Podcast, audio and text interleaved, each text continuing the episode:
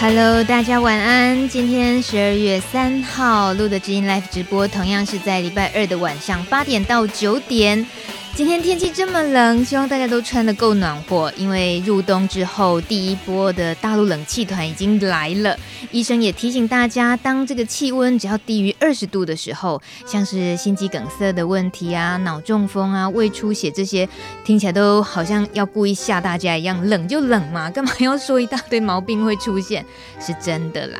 尤其啊，四十岁以上，如果呃出现这个上腹痛或者是冒冷汗的情况，那个不是肠胃道问题，因为那可能是心肌梗塞。这也是最近大米自己哦，也是这个。濒临这种状态里面的女性会特别要关心彼此的，因为女生的心肌梗塞哦，听说跟男生不太一样。那尤其天气冷啊，或者是在这种呃呃，大家可能吃大鱼大肉大热汤的时候，然后忽然间暴饮暴食，这些应该要都要特别小心留意一下。但我说这些都有可能不准，因为今天我们的来宾他懂得才多，他说的才准。我们来欢迎今天我们老朋友又来了，就是台大医院艾滋个管师钟青，是钟青，Hello，嗨，大家好。我刚刚说那些有乱说话吗？呃、没有，没有，没有哈。那那钟青，你会特别在天气冷的时候注意怎么保养身体吗？哦，我一定是裹着棉被的。哎呀，这个是已经是最消极的了。你总不能裹着棉被上班。你有什么呃，是让自己那个不要太怕冷，然后可以应付那外面的寒风这样？哦，我刚才有提到一个，我很喜欢喝姜汤，这倒是真的。哇，哦、那个真的很棒，尤其是很热、嗯、呃不很冷的时候，那个热热的姜汤，哇，那全。通体舒畅，是对对对。那食补方面，其实姜就是个好东西啦，对不对？对对，它是一个温和的东西，然后它就可以打通任督二脉，这样子。这是要练武功的意思。就工作再怎么忙，都还是要有元气，打通任督二脉很重要。对对对对。如果再来一个姜母鸭，哇，太棒了！哎，很台哦，好哦，这个我也都很喜欢。这一说，今天晚上那个姜母鸭摊子，应该生意还是会更好。这种季节哦，也确实是。那可是如果说吃这些比较，因为天气冷，然后特别想让身体暖和，可能呃酒啦，酒也取暖嘛，对不对？嗯、然后食补的这些，在中心你遇到可能一些朋友们在就诊的时候，会因为天气冷，然后瞬间会比较失控而带来困扰的时候吗？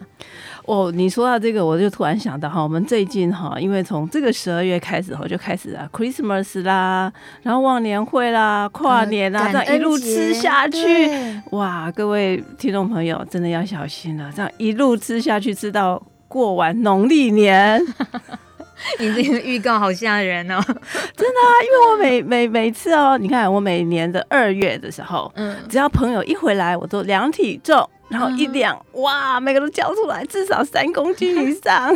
我都会很婉转的说，哎，最近衣服比较崩哦。哦，那你比较文绉绉，我都会直直接望着他说，哇，你最近肉有点多了。呃呃呃，你真的是中箭了，对的，好朋友才能这样说话。可是那种胖一点有多严重吗？没有，其实哈，我要提醒大家，就是说大家会觉得说，在这个时候，比如说呃，姜母鸭啦之类的，然后鸡酒啊这些的，其实哈，这些。会慢慢的累积的你的胆固醇。啊，对啦对啦，消消化不掉，是。年纪大一点的话，新陈代谢又差了一点的话，是或运动少了一点，太冷了不想去啦，这些哎、嗯，这个这个会累积下来的，所以其实这个时候虽然你吃的真的是蛮爽快的，嗯，可是哦，真是悄悄的，你还是得乖乖的去做个运动会比较好，嗯哼，所以只要大家提醒自己。该吃要吃，好好享受之外，也记得运动就好。哎，对对，其实运动除了说把这个多余的一些油脂给去除掉以外，其实对心血管也非常的好。嗯，对，它可以增加呃心血管的弹性。所以呢，有些高血压的，它其实有做过运动之后，它的弹性会比较好的时候，血压会有稍微的往下。所以这样子的话，其实是在这种冬天很冷的时候，其实非常需要注意的事情。嗯，对，不要等三个月后回来量体重就啊。万万一来不及，来不及了，来不及。不过这就是体型上的胖一点、丰腴一点之外，然后胆固醇什么这些，它会有也真的容易真的疏忽会发生比较严重的后果的吗？对，哎，其实哈，我们说这个体重增加哈，体重增加其实有很多很多的不好的事情就会慢慢的就来了，它会。带着一些一些不好的事情，比如说体重增加的话，其实我们最担心的是什么？一个是血糖，嗯，对，因为体重增加其实已经被证实，就是诱发出提早诱发出你的糖尿病这件事。哦。对，所以它不只是这个呃体重增加，不只是有可能，比如说你的呃胆固醇会增加，三酸甘油脂会增加，有可能你的 BMI 值也在增加，所以这个时候就会诱发出那个糖尿病。其实哈，我看我们这么多的病人当中，我其实粗略的做过的统计，大概有三分之一的人身上都会带有遗传性的糖尿病的因子，也就是说，也许他的爸爸那一边、阿公阿妈那一边哈，或是他的妈妈这一边哈，都某一。一个人曾经有过糖尿病，所以在他身上就加注在他身上有这样子的糖尿病的遗传因子。嗯，所以其实如果我们说在这个 BMI 的控制，其实是非常重要的。对，不管是在血压的部分、血糖的部分，都非常的重要。这个。遗传因子的提醒，其实呃是以血糖这部分来讲的话，可是我我们当然关心这个，也要追溯一下自己的那个族谱，就过去的这种状况。这个在就医啊，或者是说以感染科来讲。这些也都会常常会去帮大家注意到这么多旁支的细节，是不是？哦，这个非常重要，因为这会对呃，因为感染者呃，应该说我们朋友啦，不管不管谁，任何一个人，随着年纪长大之后，嗯、你的遗传性的呃家族遗传性的是的一些疾病可能就会跑出来了，并不是他不会出来，而是时间还没到。嗯哼，像像我自己的话，是我的外公他有糖尿病，所以我就一直很担心我妈妈会有糖尿病。嗯、那那比如说我外公是六十岁的时候有糖尿病，所以我就很担心我妈妈五十岁的时候，她的下一代会提早十年。哦哦哦，这样子。对，所以我就很担心我妈妈在五十岁的时候会不会有糖尿病。还好我妈妈没有，可是这样子我有没有幸免？我不见得就会幸免，因为它会隔代遗传。所以我也很努力的去走路，嗯，控制 BMI 值，对，是最基本的。对，嗯，对。我们今天先关心一下，因为天气冷，这真的是最及时的互相提醒之外，嗯、还有。今天很重要的主题是要来聊聊感染者的 B 咖人生，但是呢，刚刚我就跟钟青在聊说 B 肝呢，B 肝共病的事情，其实我们在录的知音呢，我们常常在关心这个话题。然后我就问问看钟青最近呃这个呃 B 肝的这些议题里面有什么新的没有？他说 C 肝更重要啊。我说好，瞬间我们转换成 C 咖人生。今天的主题换的好快，哎，不过钟庆还是先帮我们带一下，为什么你觉得 B 肝可以的的这个关心的重点，现在应该更注意到 C 肝上？应该是说，B 肝其实在二十几年前，他就开始有呃，就是妈妈如果是 B 型肝炎的话，那小朋友就是刚新生了，他就会有 B 型肝炎的疫苗注射。嗯、所以在二十几年前的时候，就是说，也就是说，现在大呃小于。小于二十六岁的人，大概都有呃都有这一波该打这个 B 肝疫苗的，大概都打了，所以他们其实都有一个免疫力。嗯，那再加再加上现在的嗯、呃、我们的鸡尾酒药物，我们很多我们现在已经很多都是一天只吃一颗嘛。嗯，那一天只吃一颗的药的当中，绝大部分人都是。同时可以治疗鼻肝的药物，即使他没有鼻肝，也都带着，也都呃、欸、吃的药当中，它也隐含着可以治疗鼻肝的药。哦、那这样是不是我们就不用怕感染鼻肝了呢？嗯、也也没有办法这样子说哈。但是至少哈，至少如果说即使有鼻肝这件事的话，你比较不用去担心。嗯嗯，那即使感染的话，那这个药物的治疗也都非常的有效。对，所以其实呃，这个就是。这个处方还蛮神奇的地方，它除了治疗 HIV 以外呢，也同时治疗了 B 肝，嗯、所以显然就是在 B 肝这一波的疫情，好像在这个感染者中间并没有呃是被凸显出来，因为已经被稳定的控制住，所以我觉得朋友们是可以呃比较不用担心 B 肝这件事情，嗯、但是 C 肝这件事情跟前两年前的 A 肝这件事情哦，那就不得了了，这个跟 B 肝是完全不一样的。嗯哼，对，其实呃。呃，肝炎在 A、B、C 型肝炎当中，其实 B 型肝炎是因为之前我们在台湾发现的比较多，也比较多的关注，然后有疫苗的出现。那 B 肝跟 C 肝其实还蛮蛮类似的，它是一个长期慢性的肝脏的一个感染的状态。那 C 肝为什么现在被关注？是因为 C 肝呃在医疗治疗上的进步非常的神速。嗯、神速到他原来都觉得说，呃，B 肝的治疗是打干扰素的治疗，C 肝的治疗也是打干扰素的治疗。那，呃，你如果去上网搜寻一下，你会看到，呃，肝炎用干扰素的治疗有非常多种的不舒服。啊哈，而且哈，你知道干扰素就有点像打那个糖尿病的打胰岛素那样子，他自己往自己的肚皮上扎。嗯。所以那个其实一个礼拜打一次，其实还是有点煎熬啦。嗯嗯、对，那嗯，而且他要打半年到一年的时间，那你持续那么久，然后还有一些副作用，那他的治愈力虽然还不错，七八成，但是也还没有到。九成这么的好，嗯、那是因为吸肝的治疗现在有非常划时代的，就是它的只要吃药就好了，嗯、哦，就不用打针了，嗯、然后它的副作用就少很多，而且呢，更神奇的是，这个吸肝的药物治疗只要吃吃三个月的药或者一个月的药，就可以把吸肝杀光光啊！是真的可以治愈啊？治愈了？不是说逼肝其实不是不敢讲治愈的吗？那是 B 肝不能治愈，但是 C 肝是可以治愈的，哦、而且非常的简单。哦、你只要吃很短期的药，一个月或三个月的药就可以治疗了，嗯、然后你就可以跟 C 肝说拜拜了。哎，中青，那请问一下，你刚刚说 C 肝大家更需要关注，听起来它很很快就被你解决掉了，所以它是发生了什么是？大家更容易忽略的事吗？是，是因为 C 肝虽然被治愈了，但是它就像感冒一样，感冒好了，你还是会再感冒，所以 C 肝还会再感染哦。嗯嗯嗯，对，所以其实 C 肝哈现在已经有点像是一个传染性的性病一样。嗯哼，因为 C 肝也是从性行为传染的。哦，跟 HIV、跟 B 型肝炎都一样，对，跟梅毒都一样。哦、所以其实最近这两三年，我们已经发现了，只要是感染梅毒的病人的朋友呢，嗯、大概很容易看到同时感染的 C 肝。嗯，对。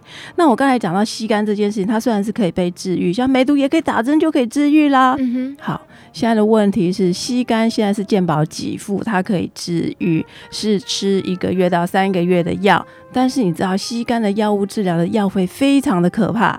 药费啊？它的药费非常的可怕，在三三四年前，那三个月的药费要价一百二十万台币。对，三年前还是这个天价。对。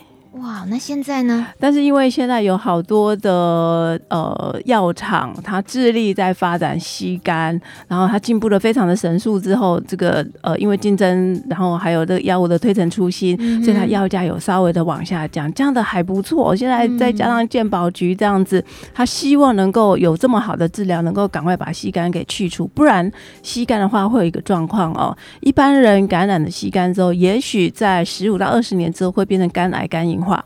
哦，但是说如果没有治疗治愈的话，对没有治好，哦、对，那因为那之前是没有药物可以治嘛，然后后来有干扰素，那但是呢，我们朋友们嘛，我们 Positive 的朋友们，如果你同时有感染 C 肝的话，你只要五年就会肝癌肝硬化，哦，特别快，特别的快，嗯，对，为什么？呃，体质。哦，不是，是因为跟 HIV 有交互、哦、交互的影响，是。对，它会进展的会更快，哦、所以我们会希望说有吸肝的感染的朋友呢，赶快来做治疗，嗯，哎，因为它的进展比一般人都还要快，嗯嗯，那但是因为那个药费的高嘛，哈，药费还挺高的，那还好，就是说去呃去年啊、呃、今年开始，健保局开放了，只要有吸肝感染的人都能够赶快来做治疗，所以这是一个福音，嗯、你知道，即使到现现在吸肝的治疗三个月的药费也要要价二十万啊。都健保局买单，是健保局买单，但是健保局不可能你一次感冒二十万，两、嗯、次感冒二十万。对啊，我们平常真的有些人是容易感冒，但是去去看看健保或自己好好休养也就好了，不是一个 C 肝的发生就会要浪费那么多的，对，耗费那么多的国家资源。是，所以健保局它有一个规定，就是说这个这个人只要是台湾啊、呃，你有健保，然后呢有吸肝，我就可以给付你一次。嗯，吸肝的治疗费用，但是你如果第二次感染吸肝，不好意思，自费。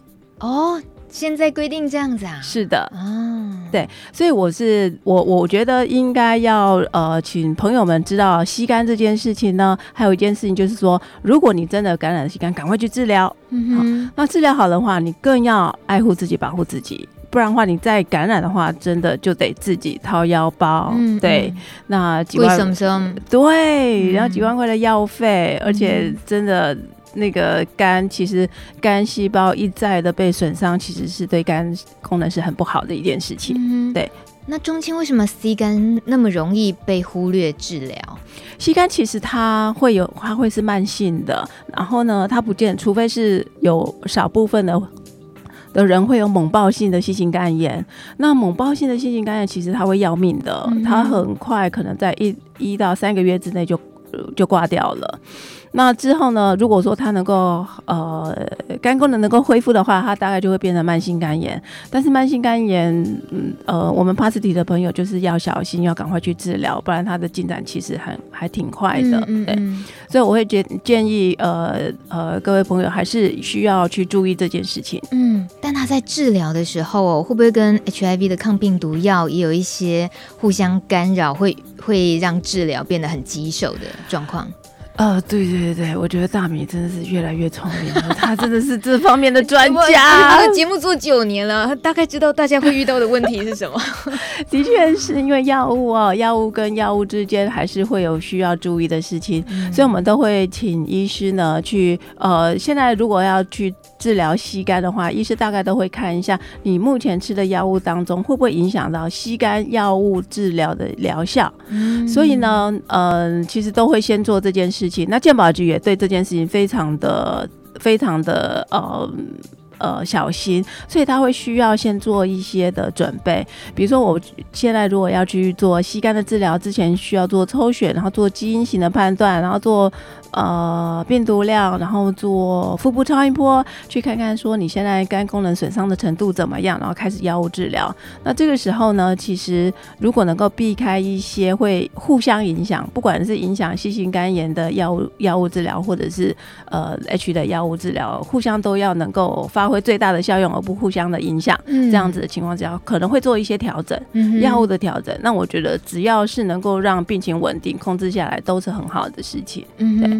那有可能会这个样子，不过这这些事情可能是要你的医师多注意的。我觉得我们朋友大概很难知道这样子的事情，嗯嗯，但当然这个就是要听医师的建议、专家的建议。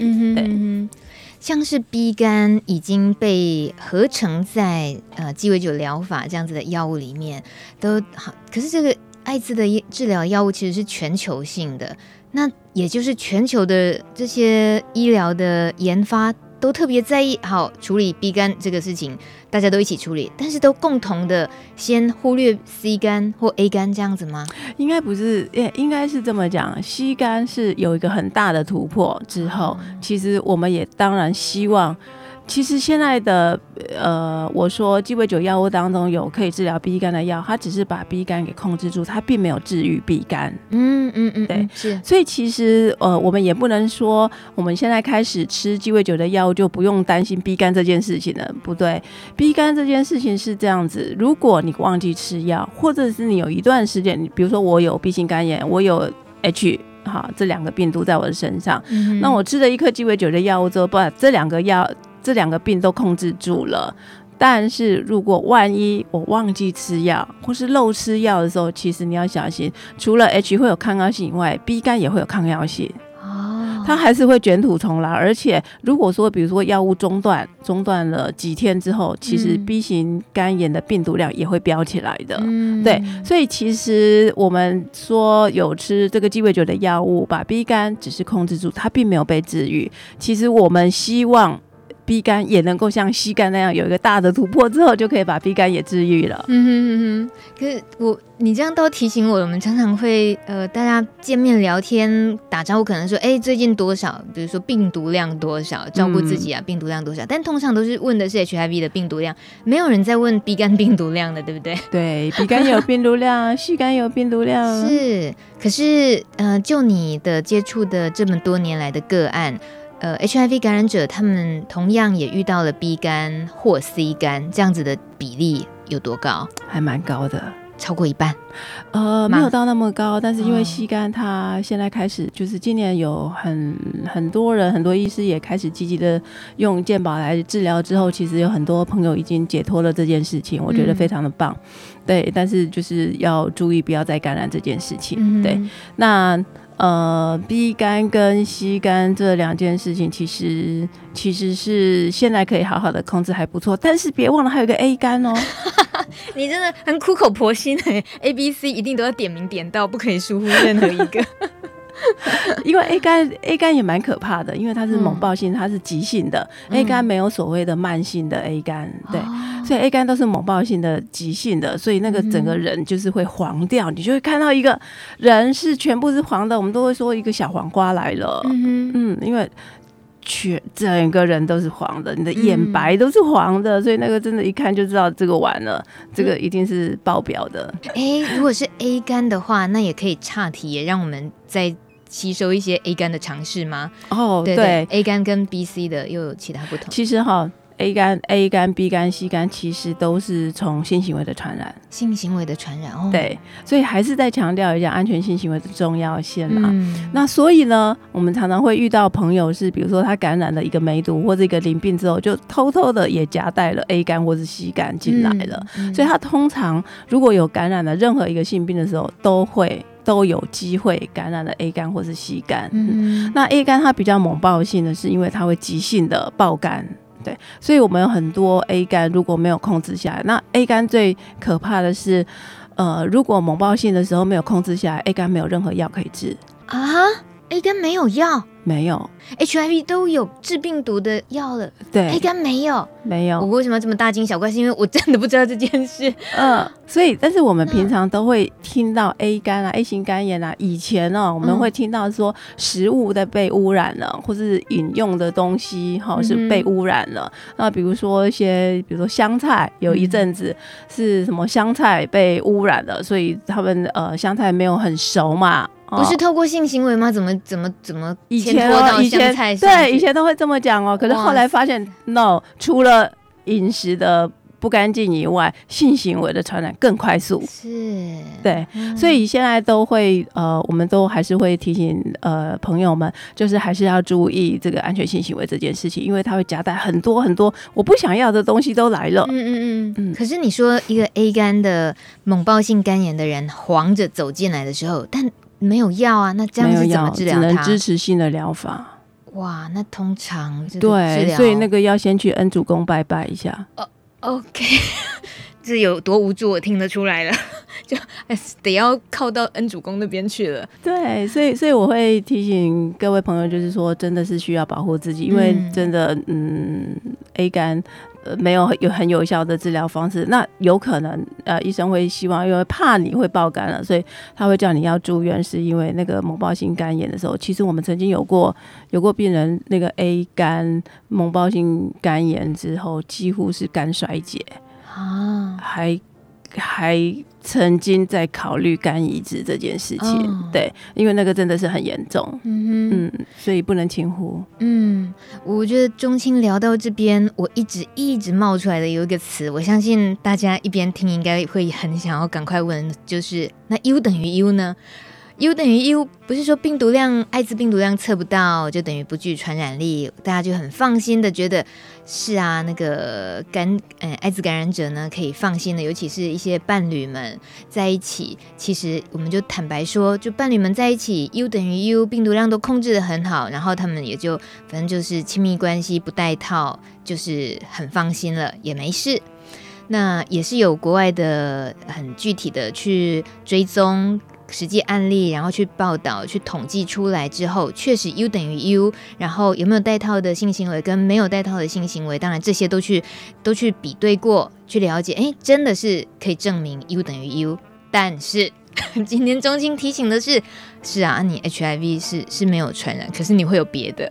对，没错，在你刚刚说 H 的，呃。跟 B 肝、C 肝、A 肝都一样，这个病毒传染途径都是性行为传染这件事情的时候，那我我也很想跟中青，我们趁着今天这个机会，也想聊一下。其实，在面对 HIV 感染者，然后会在医疗界有时候，特别是牙医被举出例子来会拒诊的时候，那大家都知道说，牙医最常拿出来的就是说，哦，我们的诊间的技术不够，呃，我们的设备呢不够。呃，所以不能做这件事情。然后我们心里面现在完全知道状况的人，就会知道说：天哪，那这家牙医诊所大家更不应该去，因为他可能 B 跟、C 跟、A 跟你都不会处理好啊，不是都一样吗？是不是？钟情，我这样说对吗？对，百分之百的对，不不，百分之一千的对。哦。可是你也会有听到类似被牙医拒诊的朋友啊？的确是，的确是，嗯、尤其是最近这，其实去年已经陆陆续续就很多这样子的朋友，对，会来询问这件事情。嗯、那不管是大大小小啊，甚至补个牙啦、做个假牙，对，都都被都被拒绝了，对，很委婉的被拒绝了。嗯哼。其实，如果大家对于 HIV 的理解是哦，好可怕，我们没有办法处理这个。可是，哎，什么什么 B 肝 C 肝那个我们都很熟啊，没有没事啊，我们一定都会处理好啊，没问题啊。如果是这样的心态的话，其实应该应该就真的是纯粹的搞错事情了哦。是，我觉得这两不会演，我觉得这还是一个 stigma。嗯哼，对，这还是还是一个 stigma，就是在他的知识层面，并没有办法去去除掉他心中的恐惧，或是对于这个这个疾病的不了解。对，这是一个非常经典的一个 stigma 的这件事情。那其实如果呃有朋友这样子告诉我的时候，其实我们会有有几位友善的牙医师，其实朋友都很热心的愿意帮忙。我觉得这个我非常的感激他们，但是我又没有办法。把他们公诸于世，没关系，那个口袋名单都好好留着，大家会需要的时候就知道要找中情。是，你正在收听的是路德之音 Live 直播，我是大米。今天天气冷冷的，我们的来宾呢穿的。多多的 穿很多，但是呢，我感觉到他心很火热，因为是个热情的人。我们的好朋友，这是台大医院艾滋个管师施中青，他也是财团法人护理人员艾滋病防治基金会的董事。如果是董事的话呢，照我推敲，大概大概就是参与这个基金会运作已经非常非常多年了，或者是出钱出力出出了很多。呃，就就是很劳苦功高的意思，是吧？是吧？是，哎、欸，有一点。哎、欸，对，这种事情真的不用客气。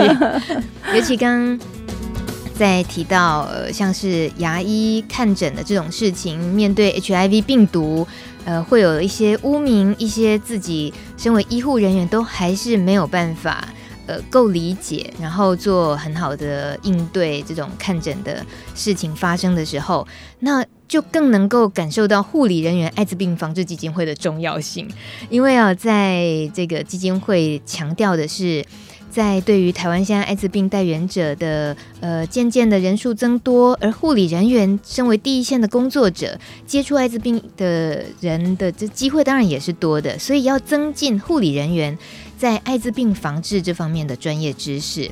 而且呢，也是要争取护理人员的权益的，以免他有后顾之忧。当然，最重要在这些问题解决之后，才能够真正的接纳病患，而且才能够提高呃提供给高品质的这种艾滋病照护的服务。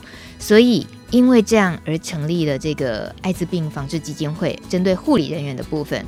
请问董事，我大致上传达这些也没有错，对不对？非常正确。哎、欸，我真的很敬佩你们，原来有这么专门，就是特地要为护理人员，呃，让他们搞懂艾滋，然后让他们知道怎么面对艾滋病。对，其实哦，在医疗体系当中，你第一个接触到的，可能你还没看到医生之前，会先看到护士。嗯，对。所以其实护士是更贴近病人的这个部分啦，嗯、对。那有时候呃，病人有一些话说不出来，或者不知道怎么讲的时候，还要请护理人代为转述，或者是说呃。翻译给那个呃医师知道哈，嗯、所以其实我觉得护理人是比较贴近在病人的这一边，对。嗯、那尤其是如果病人心情不好的时候，我相信医师愿意听你讲，但是他可能没有那么多的时间，对。嗯、那护理人员他比较能够坐下来，然后听听看，然后跟你聊一聊，或者是呃帮你想想办法，我们应该要怎么样呃请什么样的资源进来啦，来协助你，对。所以我。我觉得护理人员就是各位朋友的朋友，嗯，所以就是感染朋友的朋友，对，最重要的朋友。嗯、呃，不过在那时候创办几年了，二十几年了，那就是跟着台湾的 HIV 的对整个演进历史跟着走的就对了。对嗯哼，那当时哦，其实当时的医疗的资源，然后医疗的技术。药的状况等等都好，其实跟现在都已经差非常非常大了。所以在以护理人员的教育，或者是说，呃，你们这样子的以基金会的形式，我、能够争取护理人员权益，也照顾到了感染者的就医权利这种事情的运作。过去跟现在也有很大很大的什么进展吗？哦，对，这这件事情很重要，是因为当时其实我们成立的时候都还没有鸡尾酒疗法的时候，嗯、对，就已经成立了。那但是医疗人员，尤其是护士，在照顾病人的时候，其实会戴口罩啦、戴手套啊，这个是就是当时做的一些一些防护措施。嗯、你知道那时候常常有被针扎事件，被针。哦，对，什么打电话，公共电话，然后手一碰就以为有针扎到自己，或者是什么走在公园里有人拿针，啊、你是说这种的？呃，不是，我说的是医疗人员。医疗人员，比如说他要帮你打针，帮他要帮你抽血的时候，嗯、有可能他会不小心戳到的自己，或者是什么样情况之下，然后比如说开刀，然后其实非常尖锐的器械的，对，嗯、这些都有可能会被针扎到，哦、然后或是割伤。其实。其实那个，嗯，不管是医生或是护士的心理压力是非常非常大的。嗯，他因为工作而感染了艾滋的话，其实那个整个就。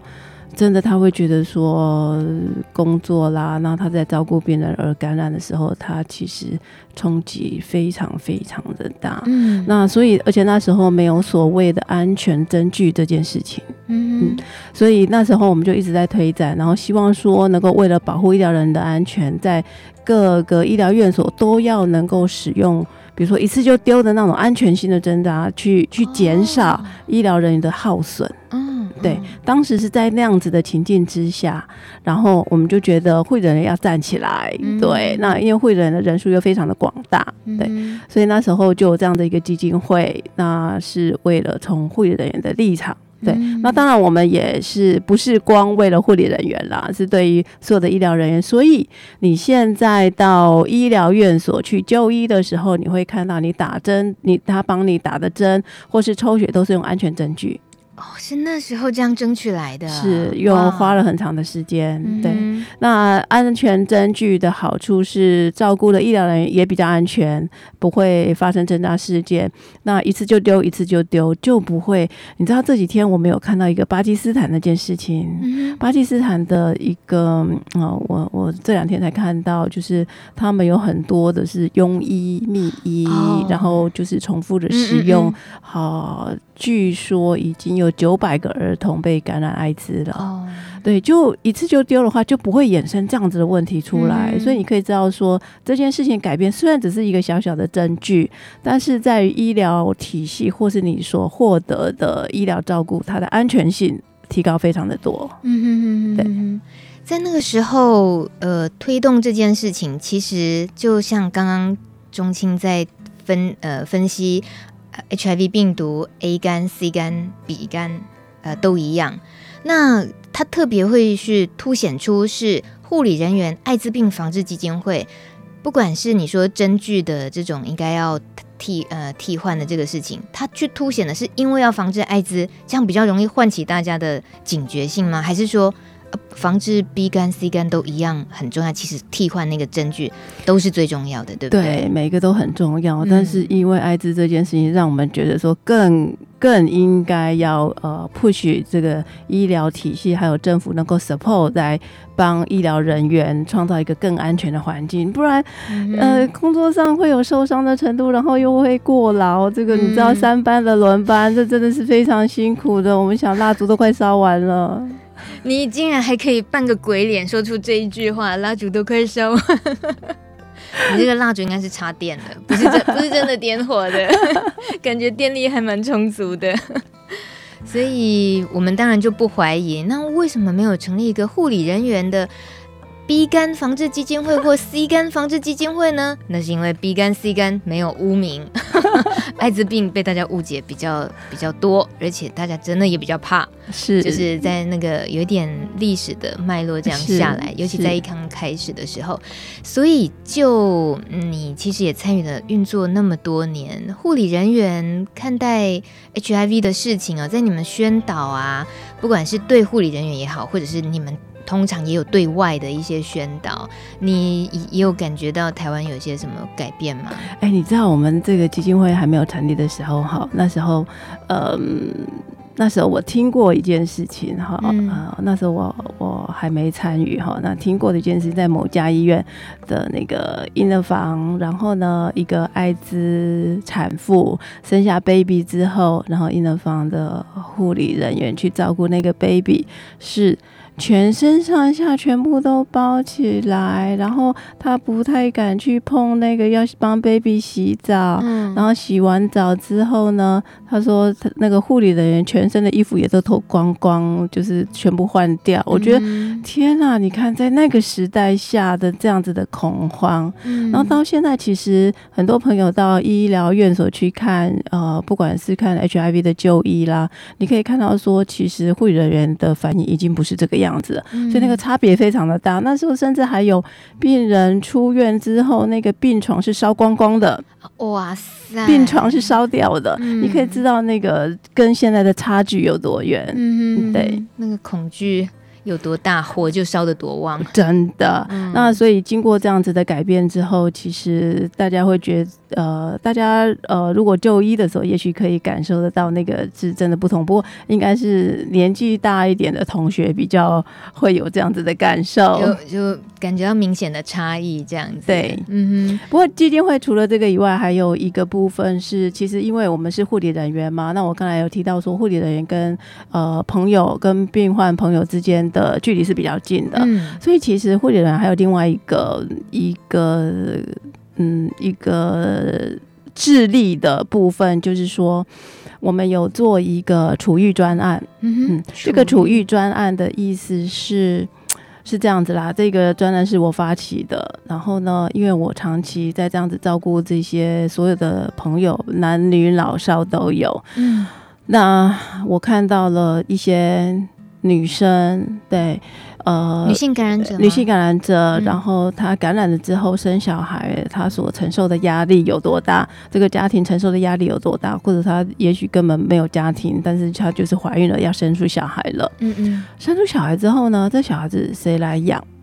不见得他能够有足够的能力去养，而且在还没有鸡尾酒疗法之前，其实他们的身体状况不好。嗯，嗯，那我发现了这一群女生生下来的时候，有家庭家庭功能好的都还行，但是因为她如果生出这个小孩，有可能有艾滋宝宝，也有可能不是，是健康的宝宝。嗯嗯，哈，那这个都有可能的。可是呢，至少这个妈妈她是感染了。那这个妈妈感染之后，在之前她可体力不好，她可能没有很好的经济能力，或者是一个药瘾的女生生下的小孩，所以她其实根本没有。照顾、养育小孩的能力，所以这样子的小孩其实没有受到很好的照顾。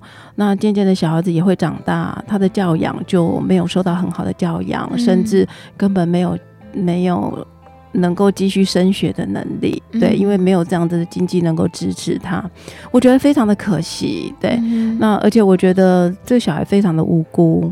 嗯，那所以我们看到了很多这样子的小朋友长大啦，然后家庭之后，我们觉得他们需要被帮忙，而没有被看到这一群人的需求。嗯、所以我做了一个一个专栏，就是我把这些生了小孩的妈妈还有爸爸哈，如果有的话就一起来，然后我们有一个团体。嗯、那这个团体就是在照顾除了妈妈以外，还有他的小朋友。那小朋友要看看他的发育。成长的发育要追踪，然后看看说他的发育，他受呃，比如说如果是艾滋宝宝的话，那他有没有受到好的医疗照顾？那因为他的生长发育的确是有需要特别注意的事情，包括说他有没有在每天乖乖的吃药。嗯，你知道一个大人要吃药是。哦，那个时候的药比较多，而且比较多的副作用，所以其实不太容易吃，嗯、每天吃药。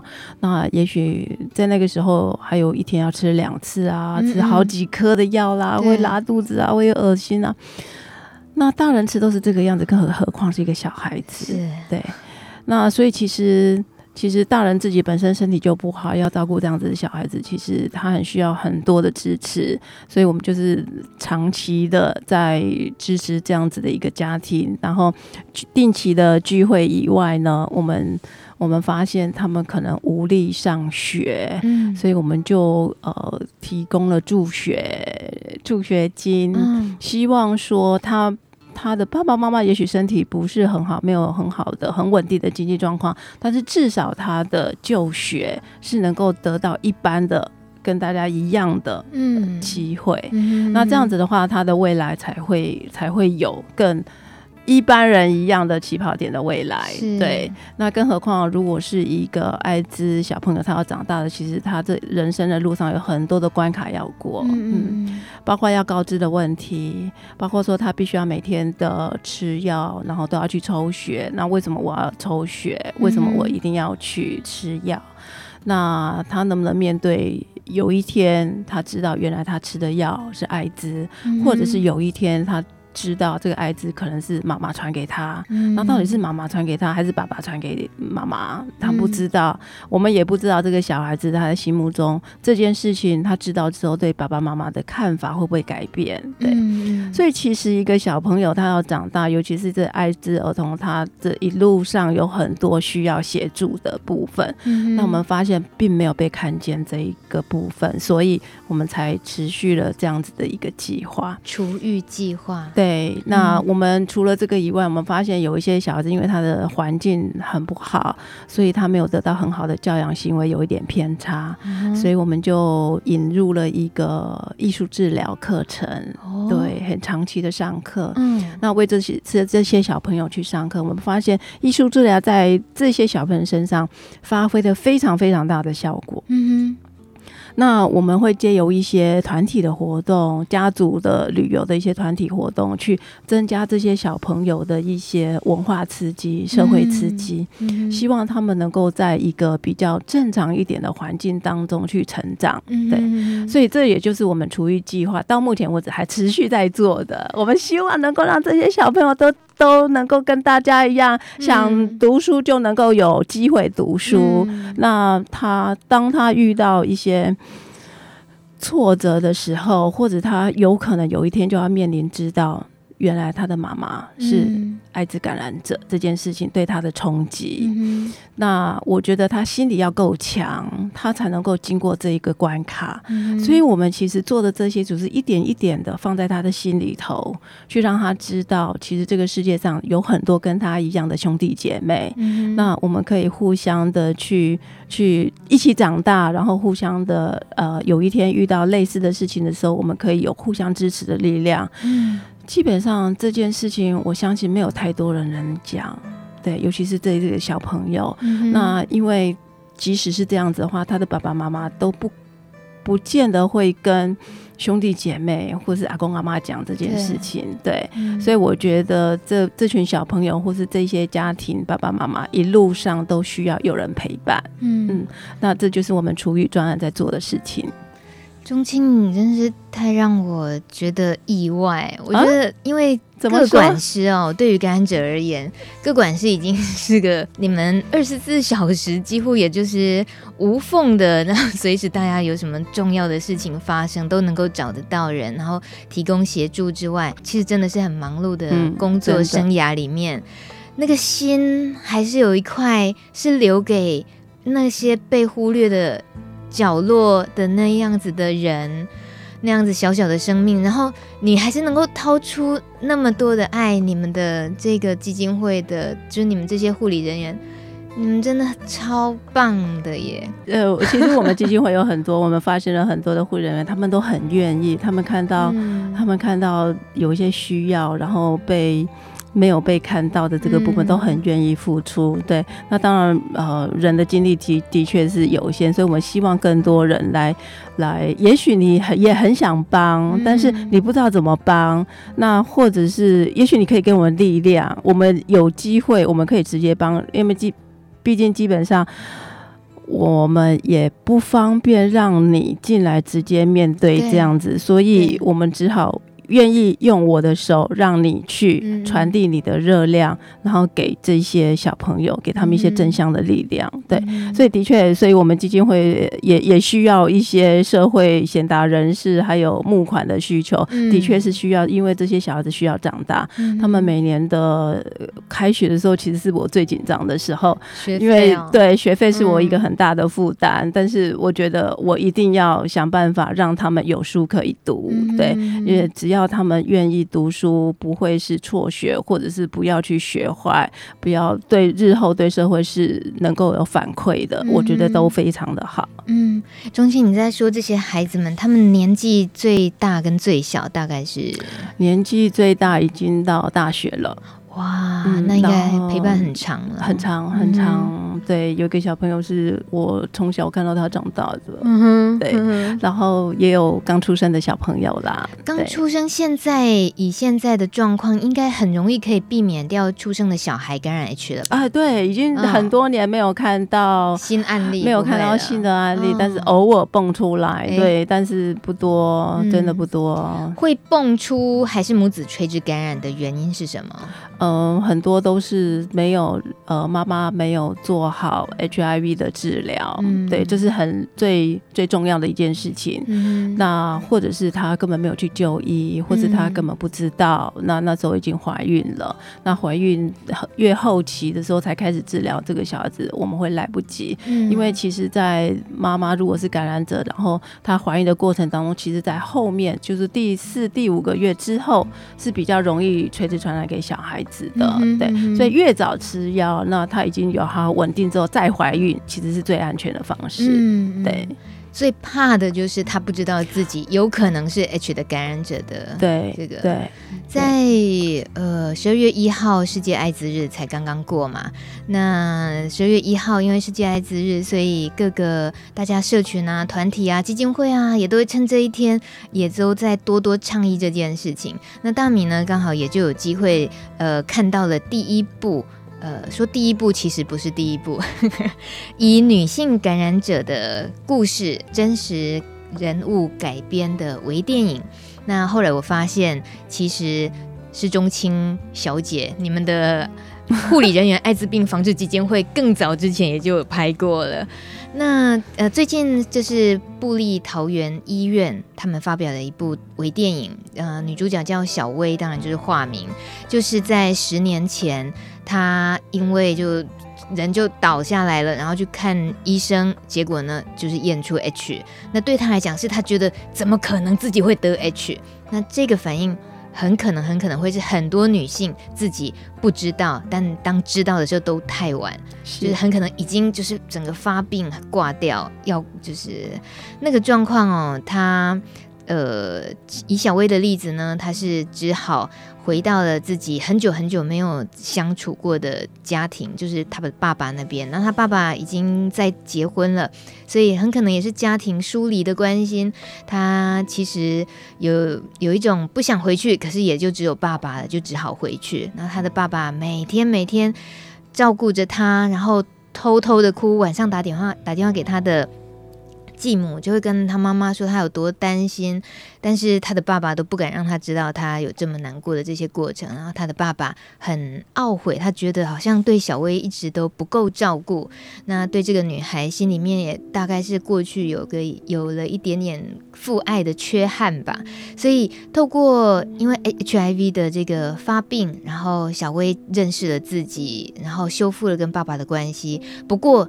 那个遗憾的事情，当然就是他不敢再谈婚姻、谈感情。可是，呃，一个家庭恰恰是他最期待的东西。但是因为感染 HIV，他那时候觉得他不可能拥有家庭了。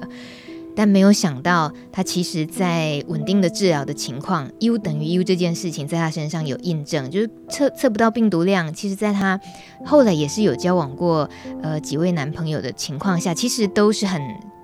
很平安的，那甚至于在他遇到他现在的先生之前，他是跟他说他不可能结婚，他不想害他，而且他又不能生小孩什么的。可他先生说不会怎样啊，如果真的感染，我就跟你一起治疗啊，艾滋病没有什么啊。那意思是，其实他就想好好陪伴他一起走下去，一起成家。所以这个家真的成了，孩子也生了，健康的宝宝没有问题。嗯，最近这一部电影呢，大家或许可以可以看看，叫做《重新》。嗯嗯，等一下，我们放到连接。我现在 一时忘记片名，《爱一直都在》，爱一直都在。谢谢钟青，爱一直都在。你怎么那么棒？你你那位 你你你是制片人吧？那么记得这么熟？是，我觉得我觉得这是一种，我觉得这是一个生命的奇迹。嗯、但是我觉得很棒的是有那个爱的力量。那有爱的力量的支持，其实可以化解很多很多的一些一些旗舰，然后一些的不理解，对。那事实上，我看到的很多的女性，她真的很勇敢，就像小薇这样子，嗯、那真的很棒。那我也看到了很多这样子的很 lucky 的，因为透过。这个疾病反而是在过滤真爱，嗯、哦，他在试炼这个爱情，是。对。那我看到了很多，啊，我我有好多朋友也是哦，嗯、对，夫妻其中一个是一个不是，哦、对，那也生下宝宝了，而且很好玩哦。我这两三年都是他生完一个宝宝之后，觉得他好孤单啊，我还要再生一个，嗯、都来生老二了，嗯，对，我觉得真的很棒，是因为其实你可以看到。生命的那个生命力，对，他会一直一直持续的成长。那我觉得我我看到很棒的故事，这对我也是很很好的一个回馈。嗯嗯。嗯我相信接下来，不管是你再忙，然后你还是会继续在这个护理人员艾滋病防治基金会，也是时不时的给我们一些很很多很多的鼓励。不管是你们会做会呃提倡的事情，然后你们推出的专案，我觉得这是一个大家有有有机会应该多认识的哦。好啊，欢迎大家来，谢谢钟青今天来跟我们聊这么多。那大家都老朋友了嘛？哦，下次不要再隔这么久。好的，谢谢。晚上要多穿穿暖和一点啊啊！大家互相念一念还是要。OK，各位朋友晚安，晚安喽，拜拜，拜拜。